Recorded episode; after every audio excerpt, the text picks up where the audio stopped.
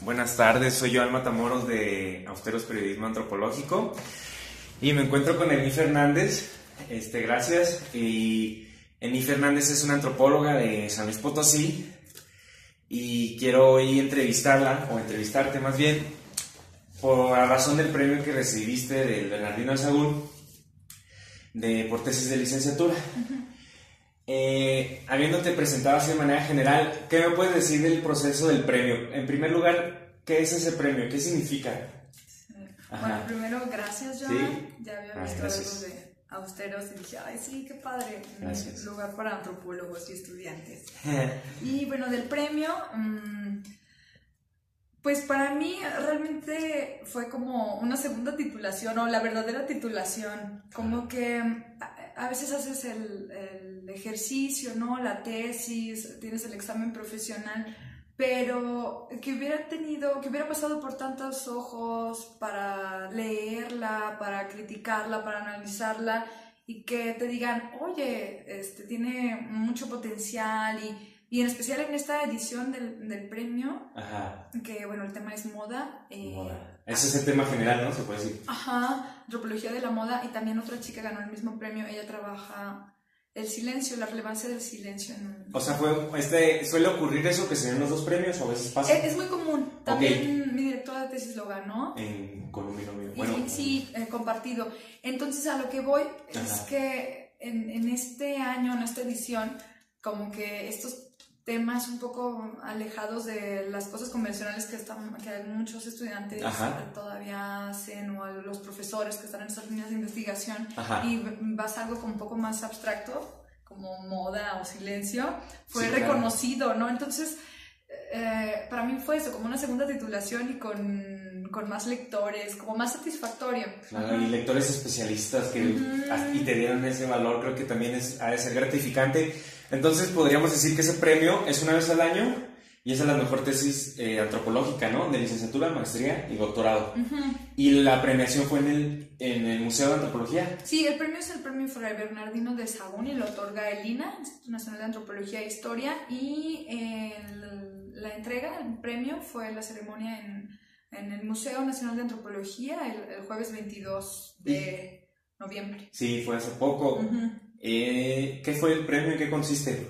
Mm. Aparte del reconocimiento que también, pero según yo, dan un, un premio de algo, un, un, no sé, una estatuilla, ¿cómo es el proceso? El Sí, te dan como... Es como un ritual a la Te digo vez, que ¿no? es como un título, porque estás, tiene hasta como el mismo formato, así como doble carta, donde dice premio a la mejor tesis de licenciatura, ta, ta, ta, por el INA en 2018, Ani Fernández. Y también te dan eh, un monto económico para licenciatura, como que incrementa. Licenciatura es 80 mil y después maestría qué es no sé cuánto y doctorado no sé cuánto. Cuando es compartido se divide en la, en la cantidad. Qué padre. Y, Antes, Ajá. antes se publicaban las tesis, ahora ya no. ¿Qué consideras que es mejor? Que ahorita vamos a llegar a esa parte de la publicación. ¿Tú qué consideras que, que es mejor?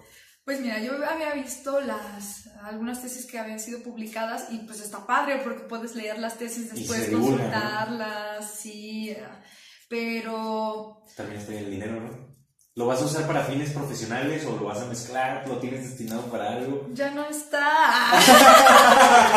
Bueno, oye, quisiera pasar a, a otra pregunta. Brevemente, tú me mencionabas ahorita que en el comité entró y salió distintas personas, pero con alguien con quien tú has trabajado desde hace mucho tiempo es con Olivia y tengo, tengo entendido que ella también ganó el premio y es una buena antropóloga, este... Y también hablábamos de, ver a las comunidades académicas, que a veces uno aprende de alumnos, y es una forma de identificar aspectos del quehacer, ya sea teóricos, metodológicos, éticos, distintas cosas. Tú podrías hablar de cosas que aprendiste de ella, seguramente lo hiciste, pero ¿qué podrías decir? Mira, sí, en mi tesis eh, me ayudó ella en este sentido, o ese estilo, o... No, pues sí, yo creo que el premio es compartido, de hecho ella me Sí, acompañó ¿no? a la premiación Claro, porque realmente es un una- premio para ella también. Es una directora increíble, o sea, y con dirección, o sea, en toda la extensión de la palabra, ¿no?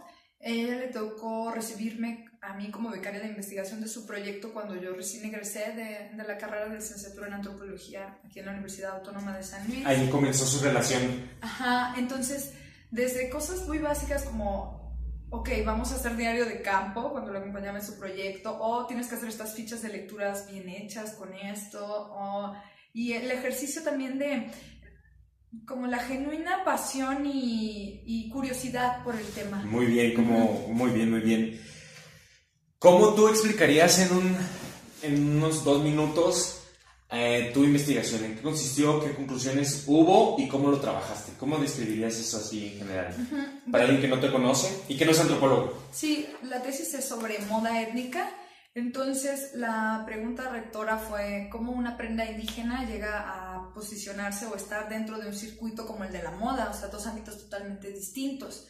Entonces, a partir de ahí, el, modelo de, mm, análisis eh, fue, fue moldeándose a razón de una mm, teoría, de, de un enfoque que se llama fashionology, en el que la moda es un proceso que viene desde esta parte de la creatividad, la creación, la difusión y comercialización. Ah, ya desde ahí tú fuiste viendo esos aspectos. Ajá, desde ahí ya... Lo describiste. Ajá, exactamente. ¿Y alguna conclusión contundente de la tesis que tú tengas? Algo que, que no lo tenías antes de iniciar el proceso y que ahora en retrospectiva dices, mira, una de las cosas que yo descubrí o que concluyo de esto es esto. ¿Qué sí, hay varias cosas. Por ejemplo, de la cuestión de la etnografía multisituada, que es un fenómeno que no puede entenderse si no se analiza desde esa manera. Desde ¿Y, cómo describirías tú la, lo multisituado? Bueno, está en la misma palabra, ¿no? sí, porque como eh, ya le echaste un ojo a la tesis, es como en diferentes partes del país, ¿no? Eh, desde Ciudad de México, en las pasarelas, en las comunidades indígenas en Chiapas, en Oaxaca, incluso también aquí en lo local, y en principales ciudades como turísticas en México, como San Miguel de Allende, Cancún, todo esto, y, y, pues es que sí, es un fenómeno que no se da en una región en un momento específico y para entenderlo como moda y no como una manifestación aislada o más local, tiene que hacerlo de esta, desde este A profundidad, para como que tú para poder hacerte o entender el fenómeno tuviste que recurrir a eso. Por lo que yo entiendo no es que tú hayas dicho quiero estar aquí y allá, sino dijiste quiero estudiar esto y para estudiarlo necesito estarme moviendo y no solo geográficamente, porque decías como distintos ámbitos, desde estar en los altos de Chiapas, supongo que en comunidades rurales, hasta en la Semana de la Moda. Y en boutiques. Sí, claro. Eso es interesante.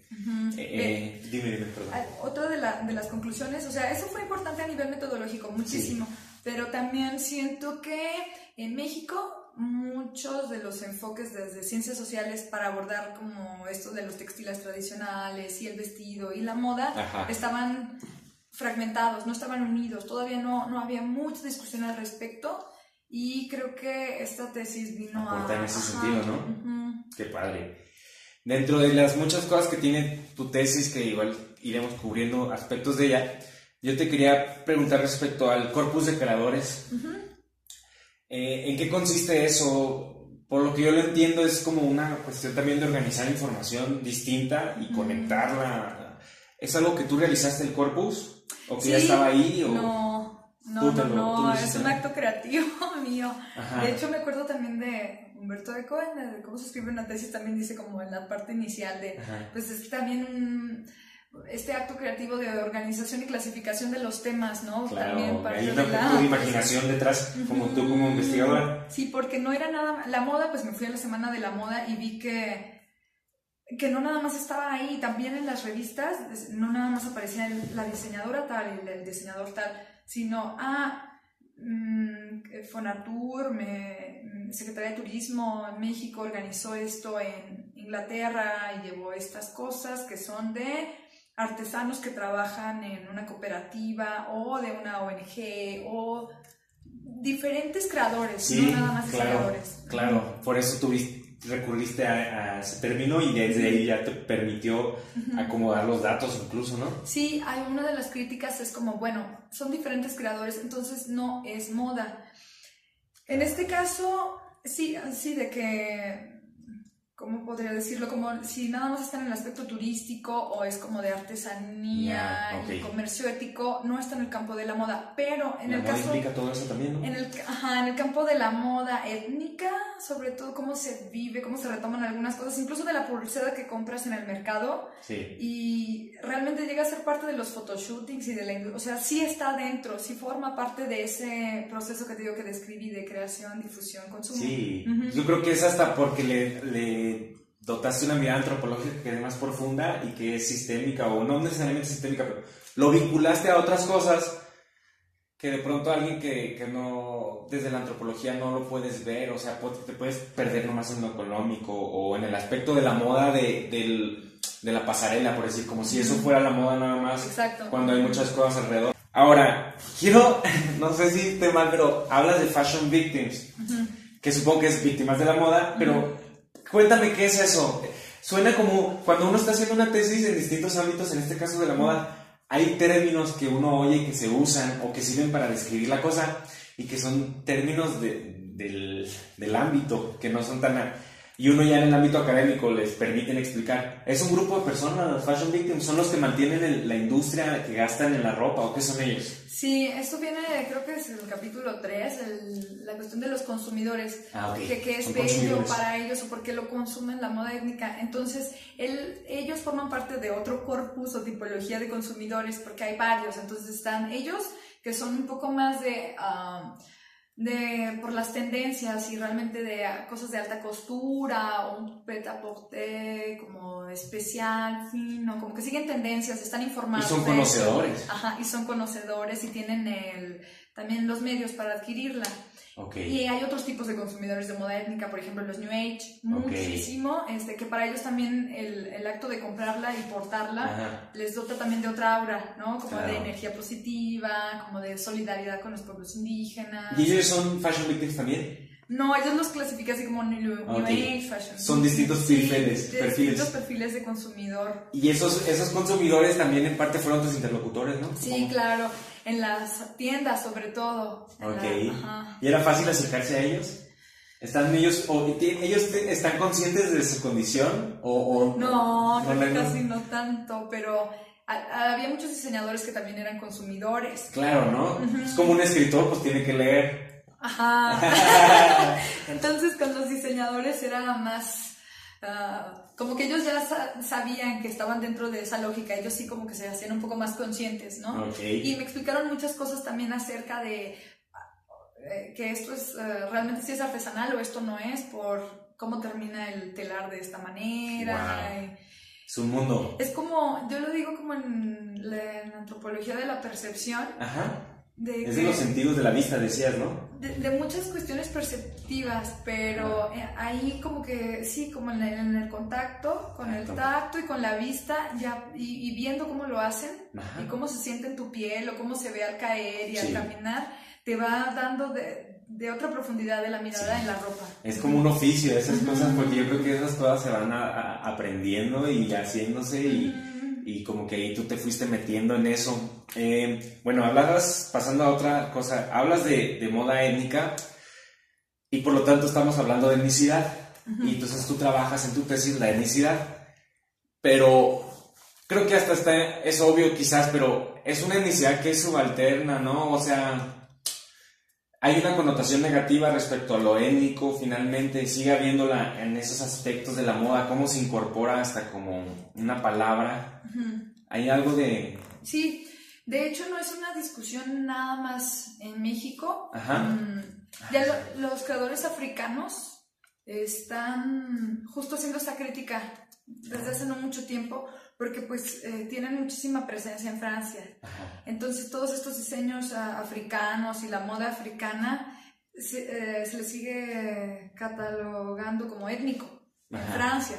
Sí. Entonces eh, los diseñadores están como reivindicando su, su creación de por qué lo etiquetas como étnico, es, es moda también, es otra creación de moda, es, también me estás encasillando en esta exótica, ¿no? Ajá, en lo que tú estás planteando. Y con, con un dejo colonial, o no sé, como que ahí se puede ir por ahí la discusión. Y los diseñadores mexicanos, ah, ¿qué han dicho al respecto? Pues sí, eh, tratan de quitarse un poco eso, pero la misma difusión de las revistas de moda sigue todavía replicando ese, ese concepto y también el, los periódicos. Entonces hay una pregunta, porque mira, dice subalternidad o etnicidad, bueno, los productores de chapas que mencionas, este, Raritari, pero también ya hay otro nivel dentro de ese proceso de la moda que son los que venden en las tiendas, los diseñadores que ya lo comercializan, pero como diseñadores mexicanos, en el ámbito mundial de la moda, ¿siguen ellos siendo subalternos? Sí, creo que... son distintas cadenas, ¿o? Sí, sí, de hecho, por ejemplo, la, el sistema de la moda a nivel internacional... ¿Somos periféricos o qué? Sí, totalmente. Es, eh, primero Nueva York, Londres, ah, Italia y París. Pero en México todavía no tanto, ¿no? Eh, y no sé si si se quiere llegar a eso, ¿no? También hay varios diseñadores y plataformas. No es a lo que aspiran. Ajá, que no, no sabemos muy bien a, dónde va eso. Es una gran discusión en el campo de la moda en México con los diseñadores. Y está en movimiento y es, o sea, no es algo estático que tal vez yo creo que eso va a ir perfilándose de un lado a otro. ¿Sabes por dónde se ha metido la moda mexicana a nivel internacional? A través de los museos. A través de la figura de Frida Kahlo y, de los museos. Que viene que mencionábamos que en su tesis viene la foto de Frida, ¿no? Y la mencionas como un referente. Y, y que cambió un poco el juego en el mundo, la percepción de Frida Kahlo, ¿no? Le dio sobre todo más difusión, ¿no? También, Ok, a nivel, aunque sea a nivel visual y no, sin tanta profundidad de, de, qué cultura es o de dónde es, pero sí. La puso en el mapa, por decirlo. exacto. Muy bien. Ahora, hablas de moda étnica y, y en un momento esta de, de, entre lo etic y lo emic y lo ETIC siendo esto que uno como investigador y luego EMIC como estos, esta jerga propia de, de ese ámbito, por decirlo así muy reduccionistamente. Entonces a mí yo decía, ¿por qué dice a, la moda étnica como algo EMIC?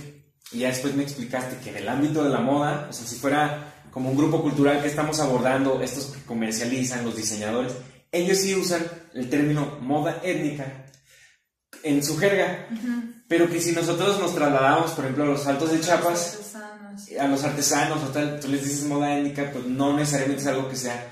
Entonces, como que ese término se puede usar desde lo de MIT a lo de TIC, y bueno, como.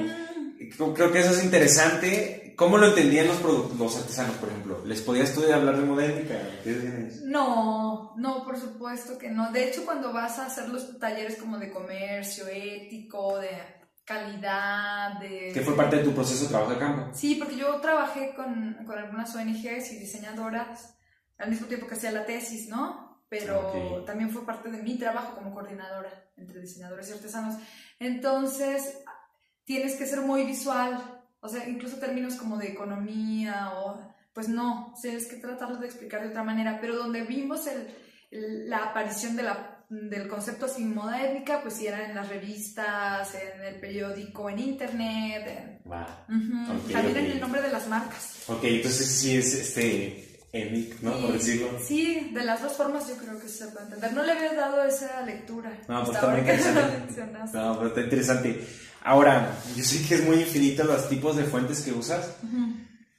Pero podríamos decir que la prenda era una fuente de análisis para ti, y luego en un plano discursivo, los flujos de internet, las revistas de moda. ¿Qué otras fuentes tú mencionarías que fueron peculiares? Que, tal vez, por ejemplo, las vitrinas, ¿te acuerdas que hablamos? A nivel, yo creo que podríamos eh, guiarnos un poco por el proceso de, o sea, es creación, producción, difusión, consumo.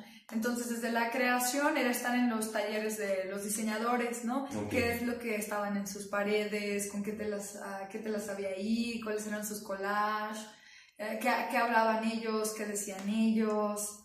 Mm, sus colecciones anteriores, eh, sí, el stock, la ropa que tenían ahí, el, sí, como el discurso visual que manejaban. Después también en, en difusión, pues también toda la Ah, todo lo de, que genera la prensa de moda, ¿no? las composiciones, las fotografías. Ok, entonces supongo que es mucho material. Mucho, y bueno, todas las entrevistas en campo, eh, observación. Mucho, mucho trabajo por lo que y con un grado de imaginación. Bueno, y en las pasarelas también, como dices, y en las tiendas, ¿no? En las tiendas de Polanco mencionaste, ¿no? Que ahí, terminan las prendas, ¿no? Sí, ahí tenías que ver también cómo se acercaba Fifth Avenue, que decías que también terminan allá. ¿Qué preguntaban? ¿Por qué se lo compraban o por qué no se lo compraban? Y ellos eran abiertos porque han de ser clases, ¿cómo no se dirá clases? Bueno, extractos de la sociedad que tienen son acaudalados, son, élites. Relajados. Son relajados, son buena onda. Son buena onda. okay.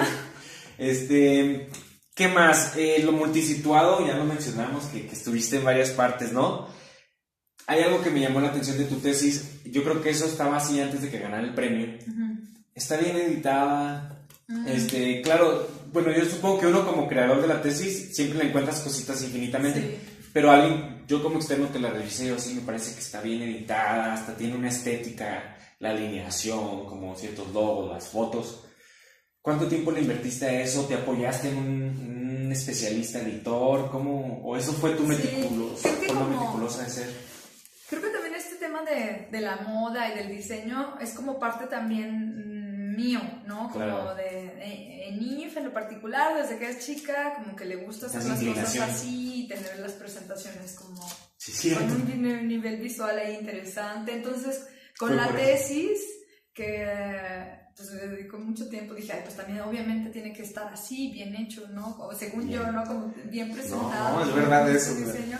Y claro, me ayudaron dos diseñadoras muy buenas potosinas, amigas mías. Wow. Puedes decir su nombre para que, que la busquen en internet si es que tienen algo ellas. Con Perla Sierra, ella me, me ayudó a hacer esta, esto que tú dices de las sangrías, de la la composición de los capítulos. Esas cosas a mí se me escapan como antropólogo, así cuando lo veo a alguien más. El diseño editorial es muy padre. Es muy padre, es un mundo. Y creo que le da Uf, la, toda... lo lleva para arriba, ¿eh? Porque no es algo superfluo, parece. justicia a tu texto. Ándale, se expone en la altura el contenido, en la forma, o no sé, creo que es muy. Eso es algo que es valioso en tu tesis también yo considero. El encuadernado también. Eso lo hizo Juanita Villegas. Ajá, el encuadernado semi-artesanal. Ay, qué bonito, mira, hasta ahí. Oye, después de todo lo que tú aprendiste, ¿no te dan ganas de hacer moda tú también? Ya que entiendes los circuitos, las categorías, los valores, ¿podrías tú? Me encantaría. De hecho, es lo, ¿Lo que sigue? Lo que sigue, sí, estoy tratando de, de buscar ahí un programa. Hay un programa muy padre que mezcla como moda e industrias creativas, pero para investigadores sociales. ¡Wow!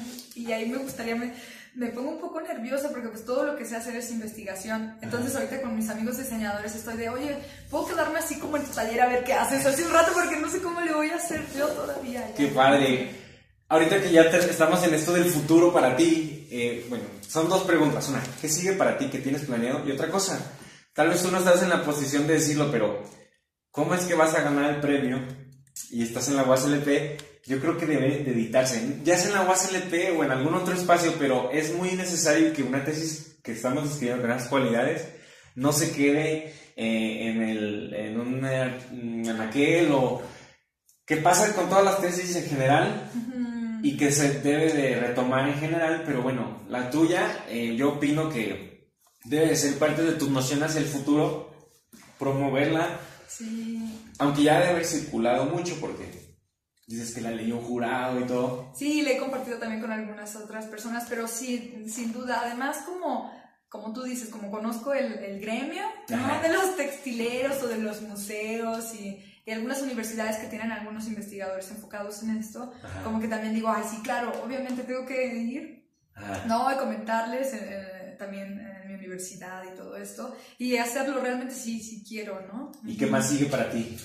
Ay, pues esto, meterme, como me decía también mi director de tesis, Olivia, eh, investigaste, ¿no? el la herramienta, la metodología y todo de los diseñadores de moda, ahora en eh, a nivel de maestría, ¿por qué no te pones a explorar sus técnicas más a profundidad para comprender más el fenómeno, aún como a un grado de profundidad mayor?